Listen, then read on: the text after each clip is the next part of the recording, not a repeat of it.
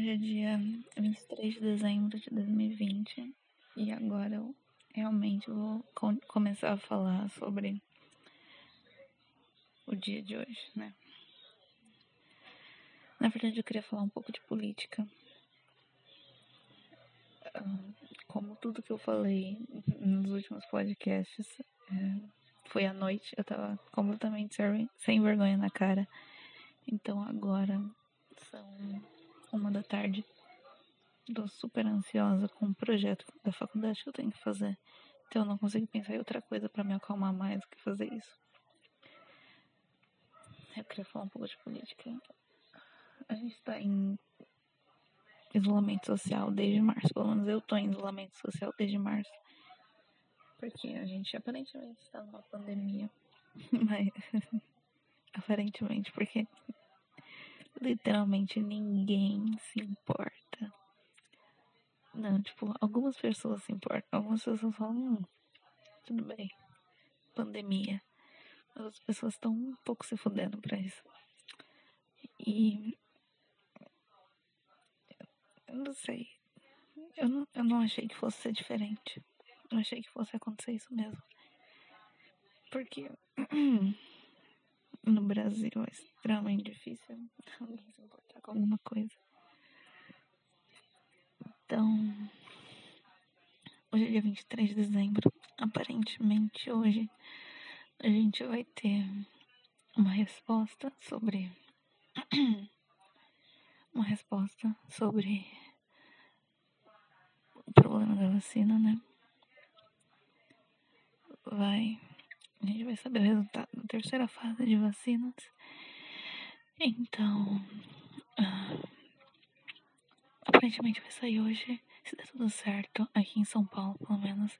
A gente vai começar a vacinar, vão começar a vacinar as pessoas uh, a partir do dia 25 de janeiro, o que é ótimo, né? Tipo, eu não vou ser vacinada provavelmente, porque eu não sou grupo de risco, não sou nada. Mas provavelmente ah, meu avô, minha mãe vão ser os primeiros a serem vacinados. Isso já é ótimo para mim, porque eu vivo para ter preocupação com eles. Então, sabendo que eles estão de boa, já vai ser muito bom para mim. Ah, ah, eu queria falar sobre política, isso. Eu acho extremamente engraçado a forma como as coisas estão acontecendo. Porque nosso presidente nosso presidente não é lá aquelas coisas, né? Ele. Eu acho que ele nem sabe o que, que o presidente tem que fazer, ele não sabe como é estar na presidência. Eu acho que ele acha que é tudo um sonho ainda, sabe? Porque ele simplesmente não fez nada. Ele não fez nada. Ele não ouve os secretários dele. Ele não ouve nenhuma autoridade científica desde o começo da pandemia. Ele tava tipo, não, vamos fechar. Se fosse por ele, a gente não teria ficado em isolamento social esse tempo todo. Juro. Se fosse por ele, a gente estaria, tipo, trabalhando desde março, a vida normal, todo mundo morrendo. E eu não sei como será que estaria o Brasil nessa circunstância, sabe? Tipo, todo mundo teria virado um zumbi já. Todo mundo já teria. Eu, eu eu acredito, provavelmente, tipo, a maior parte da população teria sido infectada. A tal da. Como é? Imunização de rebanho, que eles tanto falam. Eu acho que é isso que o Bolsonaro esperava também. Mas a gente não pode, simplesmente, porque. Não sei, tipo, muita gente ia morrer. Já, a gente já tem um isolamento, a gente já tem bastante casos, bastante mortes. Eu fico imaginando, tipo, acho que metade da população morreria. Metade da população pegou Covid morreria se a gente não tivesse parado. Eu tenho certeza disso. Não tenho certeza, não sou uma autoridade médica, mas tipo, eu imagino que seria assim. Tipo, eu não consigo imaginar essa situação. Tá, mas ele continua, tipo, eu acho incrível o quanto ele consegue ser ignorante em situações como essa. Tipo, ele simplesmente ignora ele, no começo da pandemia, ele falou pra não fechar, etc. O congresso foi contra ele. Beleza. Uh, depois ele começou a. Sem nenhuma, tipo, nenhum conhecimento científico, médico, nem nada. Ele começou a fazer propaganda da tal da cloroquina. da cloroquina. E aparentemente ele acreditava muito nesse remédio. De uns anos pra cá pararam simplesmente de falar dela. Mas ele botou tanto hype nessa cloroquina. Tipo, eu tenho certeza que muita gente tomou. Então, assim, ela era ofertada, tipo, quando a pessoa tava com Covid internada. É, o médico fazia a pessoa assinar, tipo, perguntava se a pessoa queria tomar cloroquina e a pessoa tinha que assinar um termo de consentimento. A pessoa tinha que assinar um termo de consentimento. E acho isso sensacional que a pessoa tá à beira da morte. É, o governo simplesmente não dá uma solução, fala uma coisa sem esperança nenhuma e faz a pessoa é, assinar consentindo isso. Tipo, isso parece um absurdo na minha cabeça. Não sei como as pessoas aceitaram esse fato. Mas nisso. É, tinha muita mais coisa pra falar, mas como eu não escrevi isso, eu provavelmente não vou lembrar tudo que eu queria falar aqui. E. Nossa, eu tô péssima hoje. Eu sempre fico péssima quando eu falo muito. Essa é por isso que eu não falo. Mas. O meu, meu sistema. Eu sei o nome desse sistema, mas o que da fala começa a falhar. Eu não sei, fica tudo tão ruim. Mas tudo bem.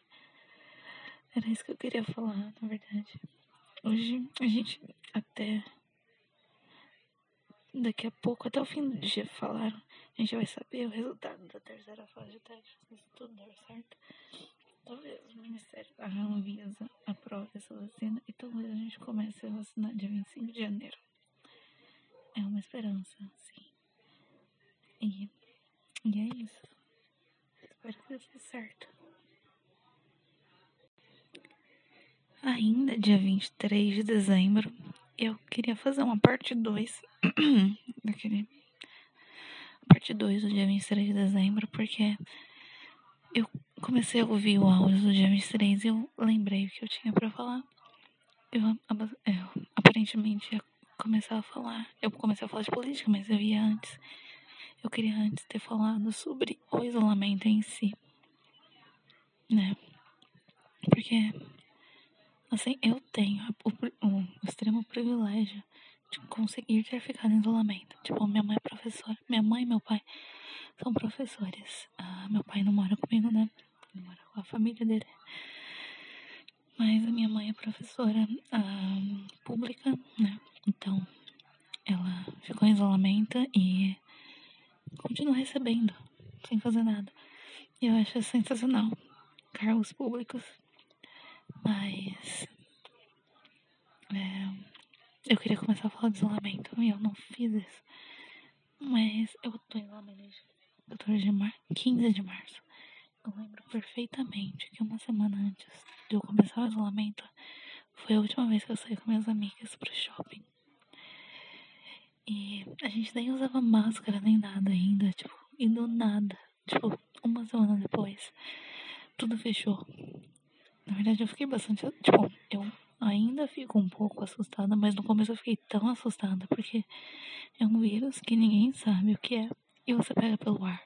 Eu tava literalmente achando que eu tava naqueles filmes pós-apocalípticos, é, pós-apocalípticos não, né? Agora eu vou começar o pós-apocalíptico, mas eu tava no início do período apocalíptico. E agora, eu acho, né, é o pós-apocalíptico, que já tá acabando a pandemia, teoricamente. Ah, mas o isolamento em si foi foi bastante difícil. Mesmo pra mim, então, eu tava falando, tenho o privilégio de não sei, sabe? Tipo, poder ficar em casa. É, poder não sair de casa, no caso. É, não ter diminuição nenhuma na renda por causa disso. Eu continuei fazendo a faculdade online. foi uma experiência assustadora, porque é horrível. Eu achei o primeiro semestre horrível. Aí, agora, no segundo semestre da faculdade, no segundo semestre, no primeiro semestre da faculdade, foi online e eu tava com cinco matérias. Tipo, tudo bem. Não minto, eu tava com quatro matérias, né? Quatro matérias, tudo bem. Eu tava difícil. Eu quatro matérias, tava com cinco. Não, ah, meu Deus. Tava com quatro, é. E agora eu tô com sete. Eu acabei de trancar uma matéria porque eu não tava aguentando. Mas eu tava com sete matérias. Eu tô com sete matérias. Mas eu tava, no começo eu tava com cinco, né?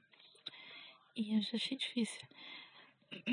Eu estudo ciências sociais. Ciências sociais. Tem que falar bem claramente, porque ninguém nunca entende. O nome do curso sempre acham que é serviço social, mas é ciências sociais. A gente tem essa matéria de pesquisa. A gente que fazer um survey, né? Um questionário e aplicar nas pessoas na faculdade. Ah, o questionário foi sobre a experiência ADR, que são as atividades domiciliares especiais. Isso é o EAD, só que eles colocaram um nome bonitinho. Uh, a maioria, nossa, eu fiquei impressionada que muita gente não gostou do EAD, né?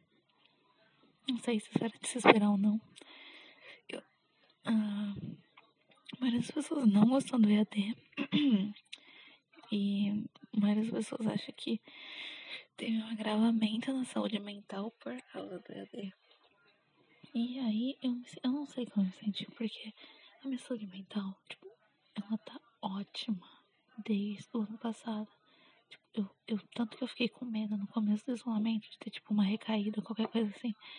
Mas, tipo, tava ótima. Eu nunca imaginei que eu fosse conseguir passar.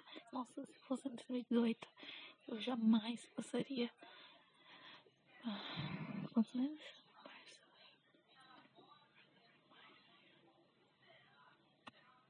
Dez meses?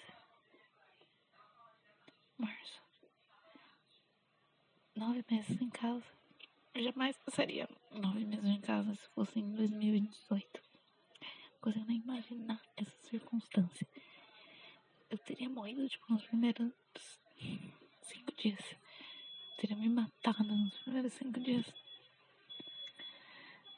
Mas eu aguentei até agora, tipo, foi bastante difícil. Tem momento, eu, eu simplesmente não aguento mais ficar em casa. Eu, eu sou uma pessoa que gosta muito de ficar em casa, mas eu não aguento mais ficar em casa. O problema não é nem só ficar em casa, é ficar em casa com a minha mãe. Então, tenho certeza que muita gente passa por isso, mas ficar com os pais é uma coisa difícil. É extremamente difícil. Eu só não saio de casa porque gastar dinheiro é mais difícil ainda. Gastar dinheiro com alimento, com lugar pra morar, tipo, não. Ficar em casa é muito mais fácil. em casa dos pais, no caso, é muito mais fácil. Mas muita gente teve, tipo, problema de saúde mental. E. Nossa, deve ser, tipo, imagina o quanto a taxa de suicídio aumentou. Eu fico imaginando, eu quero, depois eu vou dar uma pesquisada. É, pra saber, porque, tipo, eu acho que deve ter aumentado, né? É uma circunstância que o isolamento social, a privação de contato com pessoas, é, é basicamente o, basicamente a, o intuito das prisões é esse, que a gente tá ficando em casa teoricamente, voluntariamente, né? pra não morrer. Ou fica em casa ou morre. Se bem que as pessoas não estão respeitando muito isso, mas eu levei isso pro coração. Falei, não, eu tenho que ficar em casa. Senão eu pego coronavírus. E se eu pegar coronavírus, eu passo pra minha mãe ou meu avô, que podem morrer. Então, esse foi o maior medo que me fez ficar em casa. Mas chegou um momento que eu simplesmente surtei. Eu não aguento mais ficar em casa. Eu espero realmente que isso acabe logo. Pra eu poder sair